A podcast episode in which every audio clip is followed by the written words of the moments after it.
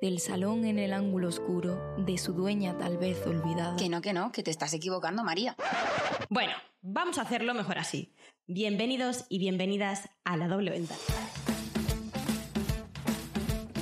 Buenos días, buenas tardes o buenas noches. Desde donde nos estés escuchando, empezamos. La doble ventana con María López, Paula Parra y Yandira Núñez.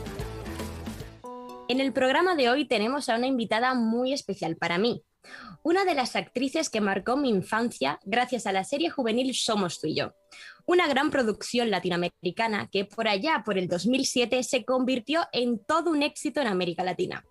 Pero su carrera profesional no se quedó ahí.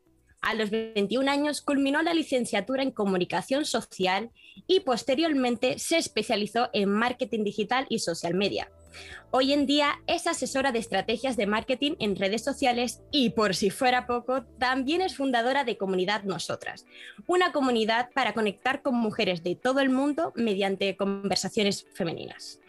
Y dejando a un lado el momento fan que acabo de marcar, recibimos con nosotras a Yelixa Méndez. Hola, guapísima, ¿qué tal? Bienvenida a la doble ventana. Gracias, pero con esa presentación, Dios mío.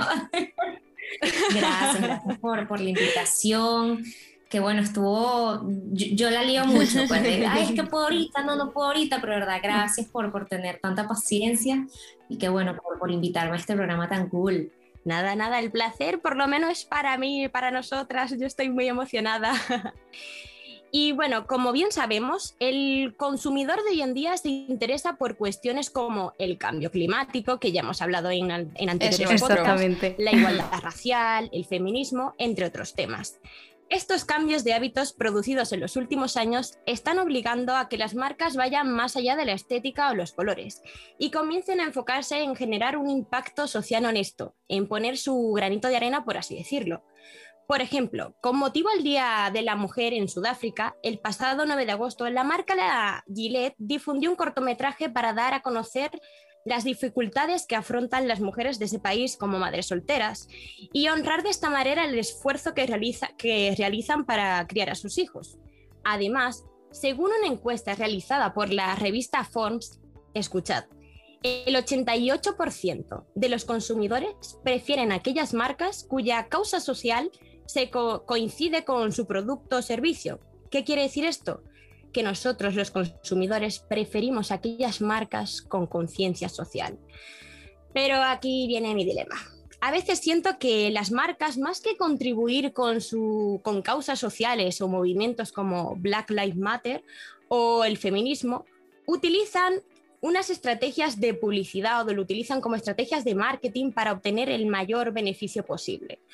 Así que, Yelixa, como asesora de marketing digital, ¿crees que realmente las marcas se preocupan por los problemas sociales y, por así decirlo, intentan poner su granito de arena o simplemente utilizan estos movimientos como una estrategia para obtener beneficios? Bueno, la verdad es una pregunta complicada. Me estás poniendo aquí en, una guerra. Ya hemos venido a mojarnos, obviamente.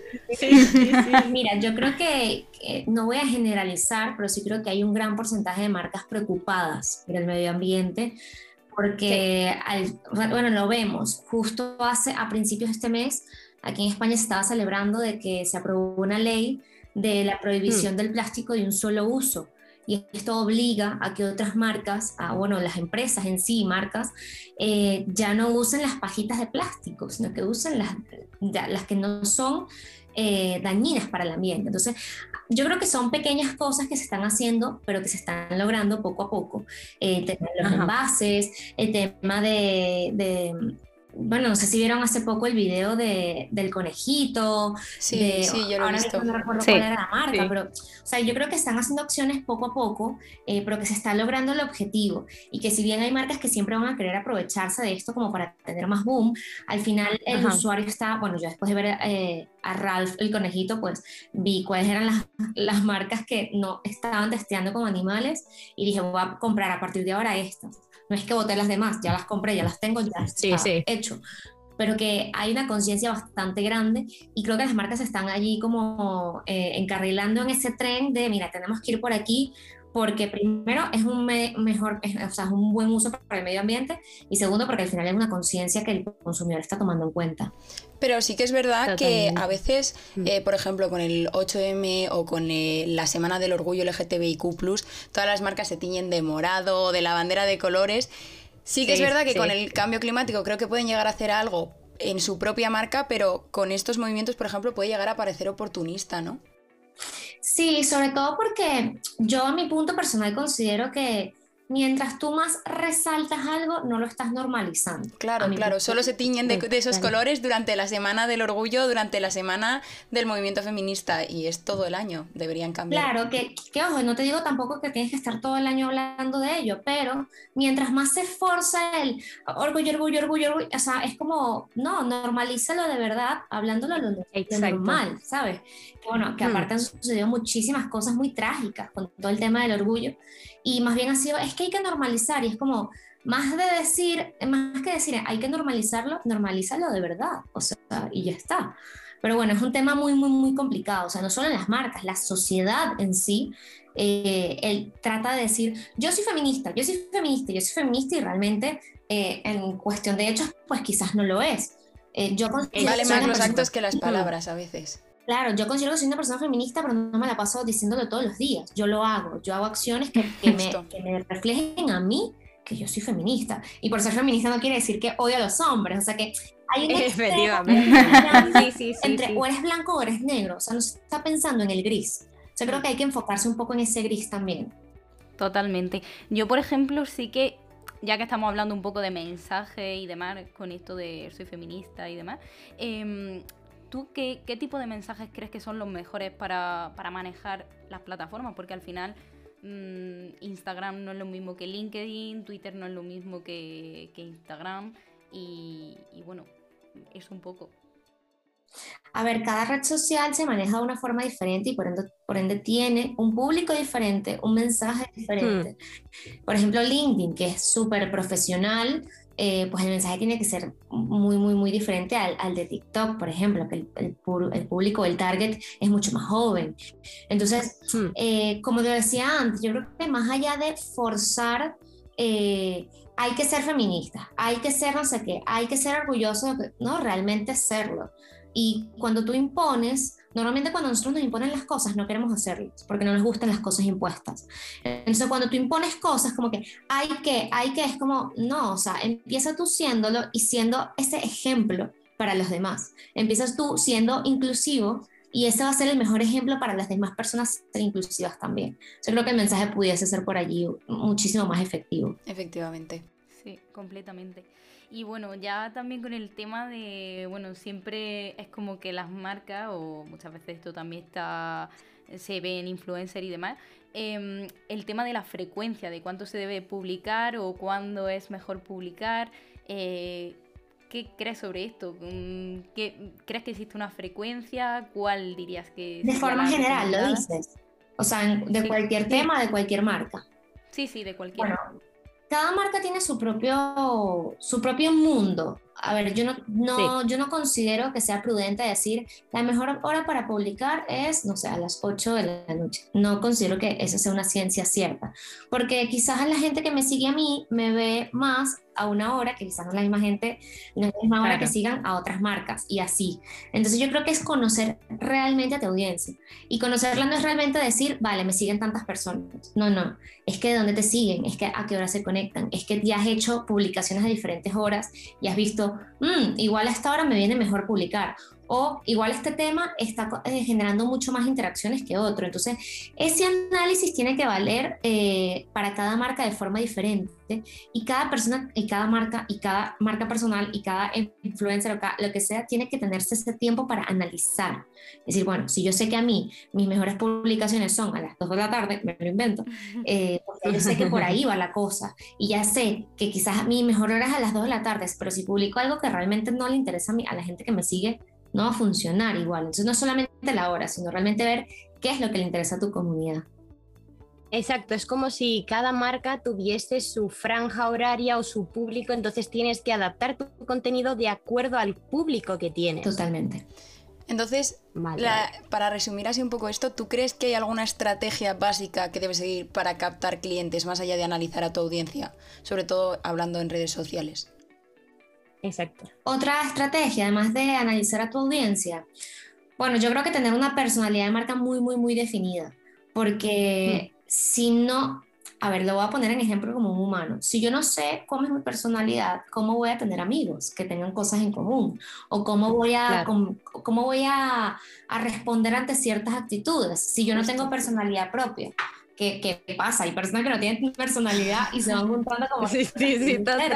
Son súper influenciables. Claro, entonces la marca no puede ser influenciable en ese sentido. Tiene que tener su personalidad bien marcada, que sepa responder ante cosas buenas, ante cosas malas, ante sorpresas, ante, ante cualquier cosa y tener muy claro cómo es su comunicación. Si es una, persona, si es una marca muy sutil, entonces usa ciertas palabras. Si es una marca un poco más salvaje, entonces como que le da un poco igual. O sea, eso va a hacer que así como nos caen bien las personas y queremos ser sus amigos, también nos caen bien las marcas y queremos comprar sus productos. O sea, yo creo que eso eh, es vital también.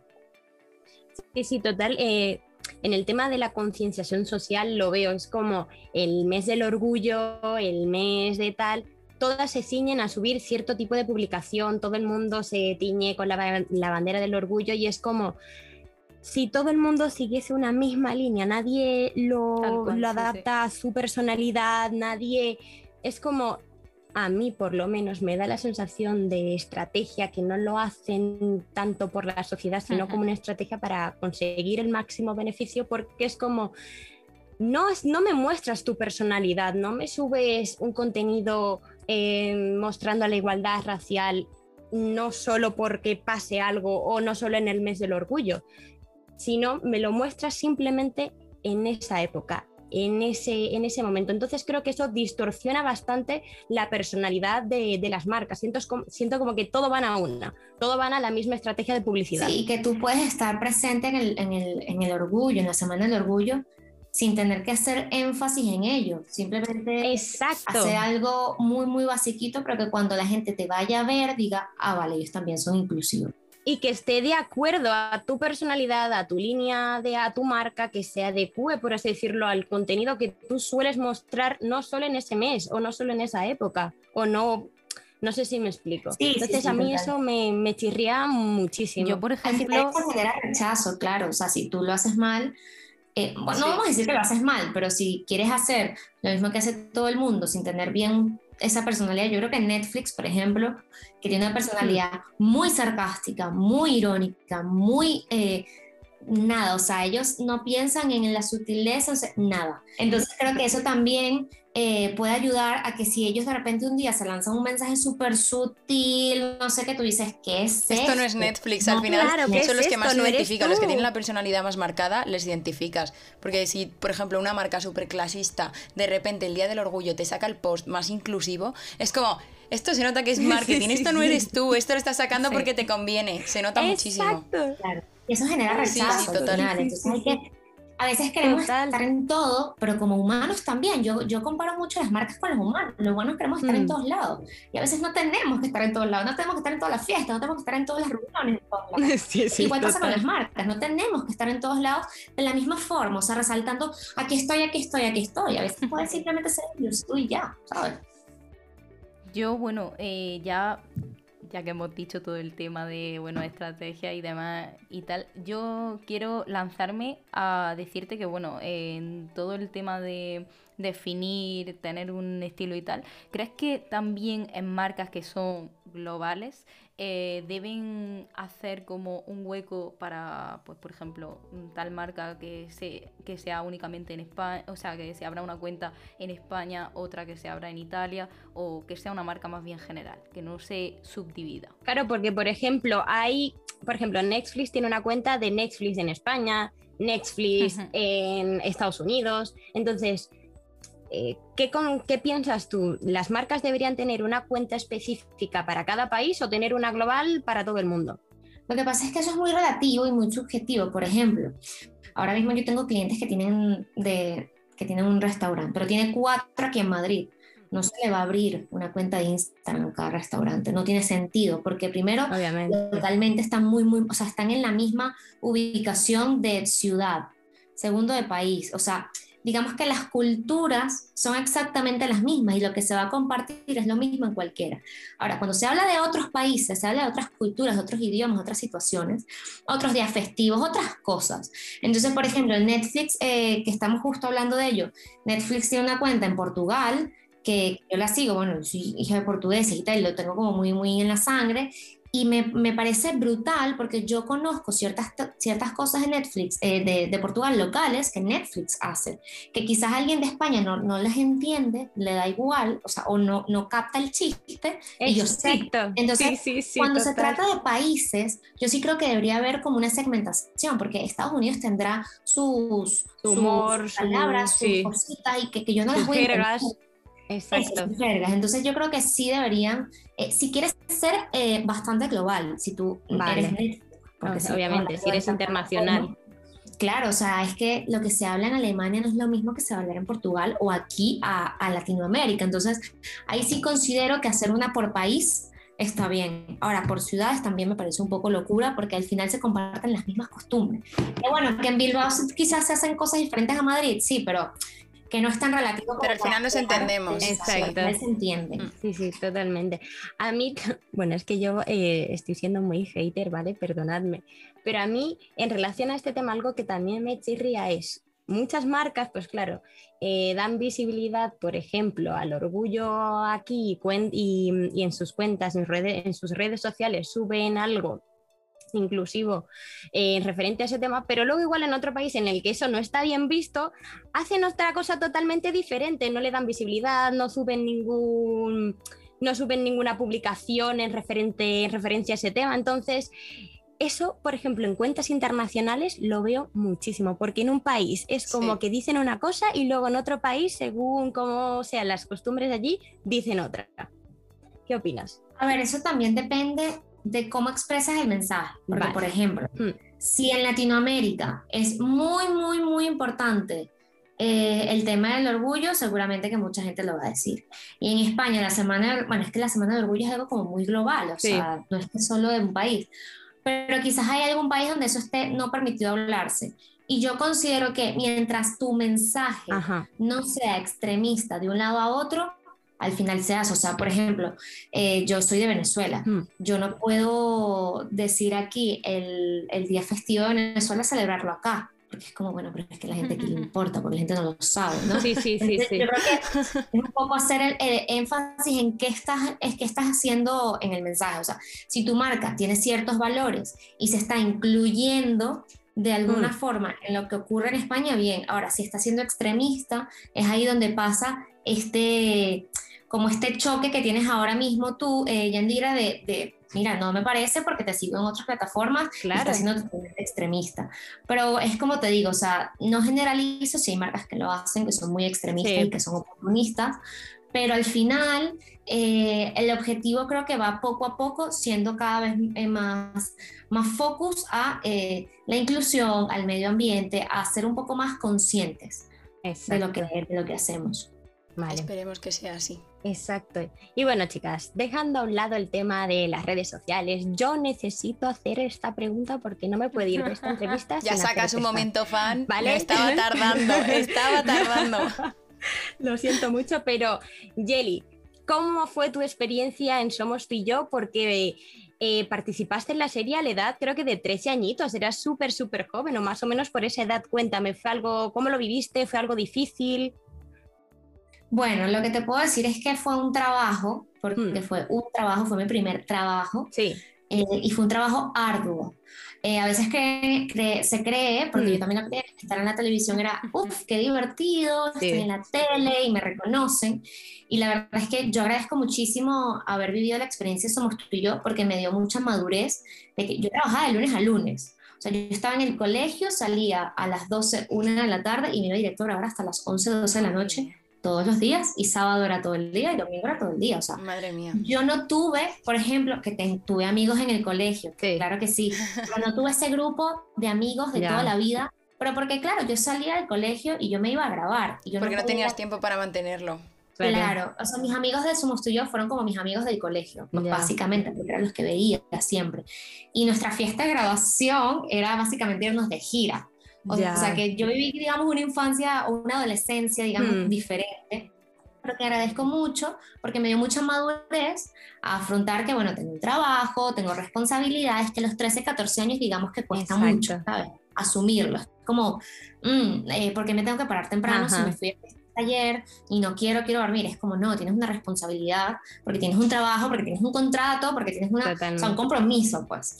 Y bueno, a los 14 años cuesta, pero la verdad es que a mí me ayudó muchísimo a, tomar muchas responsabilidades, que eso creo que me, me ayudó muchísimo al emigrar. Yo emigré con 21 años mm. y fue como, bueno, lo asumí súper bien, que tengo quizás eh, amigos que a los 21 años vienen y les cuesta un mundo y tienen que vivir con sus padres. Y claro, yo no digo que, ay, yo lo hice perfecto, no, yo no soy mm. perfecta ni, ni parecido, pero sí siento que eso me ayudó bastante. Que te ayudó bastante. Ahora, Hmm. La experiencia de Somos Tuyo en sí, brutal, o sea, fue bellísima, pero yo, o sea, me encantó eh, explotar esa parte de actriz, de cantante, de bailarina y tal. Sí, porque fue eh, una serie, por así decirlo, parecida a High School Musical, fue una serie musical, una serie pues así, de chicos, chavales, amorillos, todo, talento. Y, duró, y duró tres años intensos, o sea, fueron 2007 2008, 2009, y fue una experiencia que de verdad no me arrepiento, pero ya el tercer año ya yo quería parar. Incluso una de las decisiones cuando terminó la tercera temporada era que, mira, si hay una cuarta ya yo no estoy.